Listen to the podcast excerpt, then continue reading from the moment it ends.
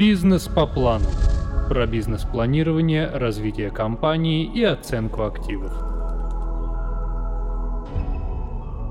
Правосудие в области предпринимательства будет действительно продуктивным, если решения суда фактически исполняются и защищают интересы участников процесса и третьих лиц. Одним из способов, способствующих защите прав, является принятие обеспечительных мер. Их назначение – служить подспорьем при исполнении судебных актов. Так как есть риск того, что решение суда может оставаться таковым только на бумаге, обеспечительные меры делают возможным его исполнение и защищают интересы участников процесса. Обеспечительные меры – срочные меры, которые не только способствуют исполнению вердикта суда, но и сохранению имеющегося состояния сторон дела. Смысл обеспечения – в ограничении прав владельца с целью сбережения имеющегося положения до вынесения судебного решения. Несмотря на важность обеспечения, на арбитражных процессах не всегда удовлетворяют заявления об их принятии. Рассмотрим пример судебного разбирательства, когда заявитель получил отказ в удовлетворении требований. Сбербанк России обратился в арбитражный суд Красноярского края, чтобы признать компанию Бон Аппетит банкротом банк потребовал принять в отношении общества процедуру наблюдения и внести в реестр требований кредитных организаций долг в сумме 10 миллионов рублей. На время процедуры банкротства назначен управляющий компанией Овечкин, который опубликовал в газете «Коммерсант» сведения о признании ООО «Бон Аппетит» банкротом. По истечении 4 месяцев после публикации управляющий обратился в суд с заявлением о необходимости принять обеспечительные меры и запретить ГИБДД регистрировать один мотоцикл и 5 легковых автомобилей. Указанные транспортные средства принадлежали ранее должнику, но были распроданы гендиректором. Также Овечкин запросил через суд сведения о новых владельцах этого имущества. Таким образом, управляющий должником обратился в суд с требованием принять обеспечительные меры в связи с распродажей директором основных активов компании. Результат таких действий очевиден, нечем будет закрывать долг компании. Законодательство об обеспечительных мерах. Как следует из ст. 99 АПК РФ, судебный орган может принять обеспечительные меры, которые призваны защитить материальные интересы заявителя до поступления иска в суд. Такие меры могут быть приняты на любом этапе судебного процесса, если их отсутствие затрудняет исполнение вердикта суда. Однако они могут отрицательно сказаться на интересах ответчика, препятствовать ему заниматься текущей работой. Поэтому суд уполномочен оценивать, насколько обоснованы требования заявителя, а также оценить последствия таких мер для всех сторон разбирательства.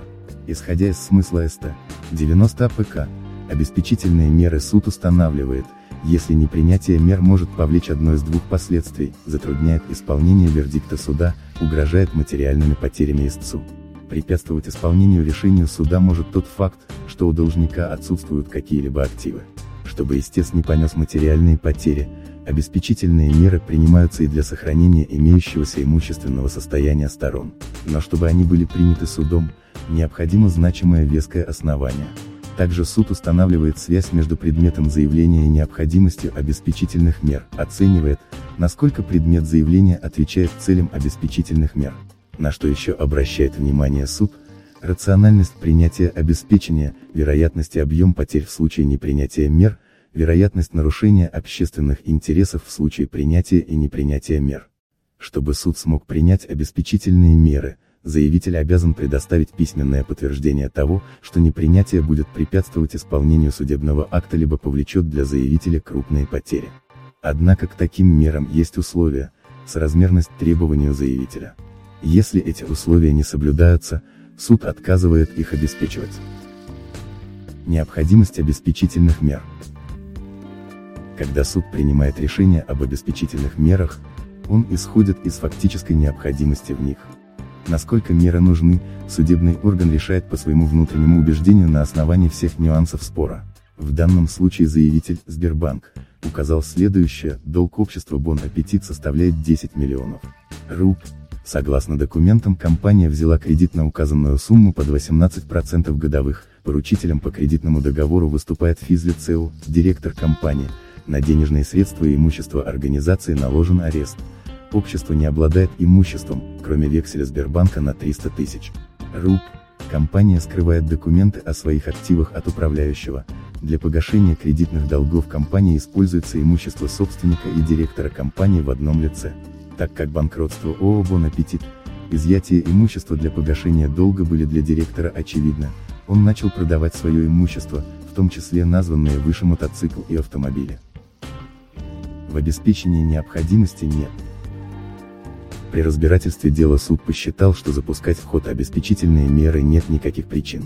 Управляющий юрлицом Бон Аппетит не показал суду ни одного доказательства, что непринятие мер помешает исполнить решение суда или повлечет для заявителя негативные последствия.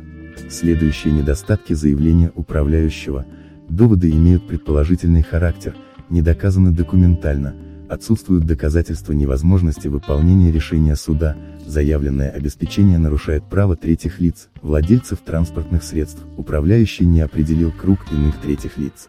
Названные недостатки идут вразрез с предназначением обеспечительных мер. Требования управляющего о получении в ГИБДД сведений о владельцах транспортных средств и об их привлечении к делу суд также не удовлетворил. Интересы третьих лиц. Когда суд рассматривает вопрос о принятии обеспечения, он анализирует, насколько соблюдаются интересы третьих лиц. При этом такие меры – оперативный способ защиты. Это значит, для их применения не нужно представлять суду доказательства в таком же объеме, как для опровержения или защиты иска. Однако заявитель должен убедить судей в попрании своих прав. Кроме того суд оценивает, насколько соразмерно обеспечение с предметом требования. Обеспечение призвано защищать интересы заявителя, но она не должна ущемлять право других участников дела и третьих лиц. В данном случае судебный орган установил, что отказ от обеспечения не мешает исполнить вердикт суда и признать юрлицео несостоятельным. Более того, должником является юрлицео, но не его директор, который успел до банкротства распродать имущество. Таким образом, суд отказал управляющему в обеспечительных мерах когда могут принять обеспечительные меры. По статистике, на большинство заявлений о принятии обеспечения арбитражные суды дают отрицательный ответ.